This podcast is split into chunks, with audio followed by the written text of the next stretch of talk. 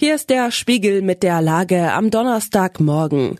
Heute geht es um ein Liebespaar in der Berliner Politik. Wir blicken auf eine Frau, die dem Wähler nicht nach dem Mund reden will und wir befassen uns mit dem Israel-Gaza-Krieg.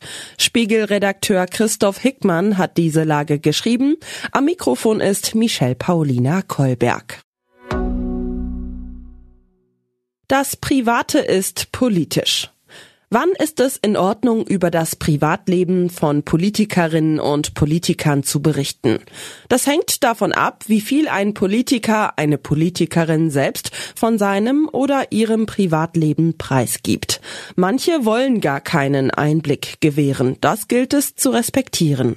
Es soll aber schon Minister oder Kanzler gegeben haben, die das eigene Familienleben zum Zweck der Imagepflege öffentlich präsentierten. Wer das tut, muss damit leben, wenn die Berichterstattung über das Private nicht so ausfällt wie gewünscht. In Berlin wird gerade öffentlich über das Privatleben des regierenden Bürgermeisters Kai Wegner geredet. Wegner und seine Bildungssenatorin Katharina Günther Wünsch sind nach Spiegelinformationen offenbar ein Paar. Zunächst hatte die Bild-Zeitung darüber berichtet. In diesem Fall ist Wegners Privatleben eindeutig politisch relevant. Der Vorgang wirft Fragen auf, unter anderem danach, wie lang die beiden schon liiert sind. Seit April ist Wegner Bürgermeister und Günther Wünsch Bildungssenatorin.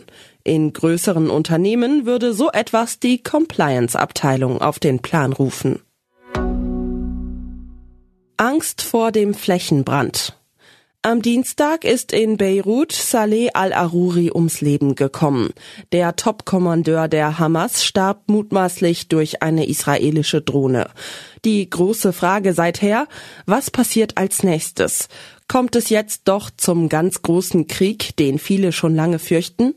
Schießt die Hisbollah noch mehr Raketen auf Israel ab?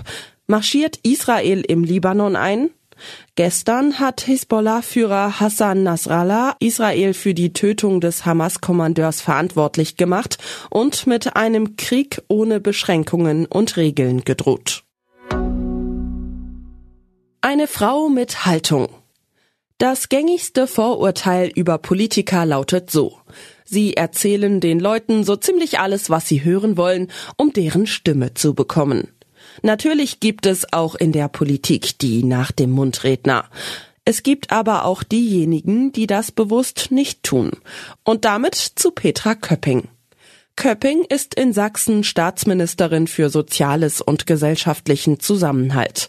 Außerdem ist sie SPD-Spitzenkandidatin für die Landtagswahl. Zuletzt kam ihre Partei in einer Umfrage auf drei Prozent. Köpping hätte also Grund, Wählern nach dem Mund zu reden tut sie aber nicht. Zum Beispiel beim Thema Ukraine.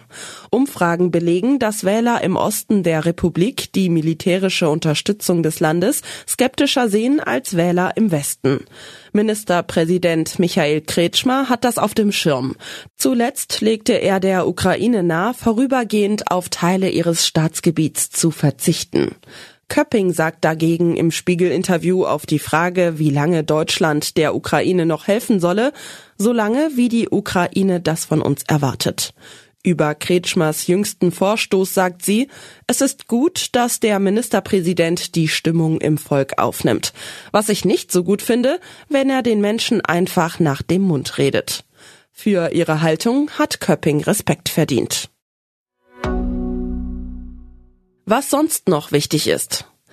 Teile der Regierung Netanyahu plädieren für eine israelische Wiederbesiedlung des Gazastreifens nach dem Krieg gegen die Hamas. Daran gibt es nun auch aus der EU Kritik. Acht SpaceX-Beschäftigte verloren ihren Job, weil sie sich in einem offenen Brief über Elon Musk beschwert hatten. Damit verstieß das Unternehmen gegen Arbeitnehmerrechte, entschied jetzt eine Behörde. Hyper Hyper. Zum Heiraten zieht es offenkundig nicht nur Politprominenz nach Sylt. Auch Scooter-Frontmann HP Baxter will seiner Verlobten auf der Insel der Schönen und Reichen das Ja-Wort geben. Soweit die Lage am Morgen. Alle aktuellen Entwicklungen finden Sie auf spiegel.de. Wir melden uns hier wieder mit der Lage am Abend.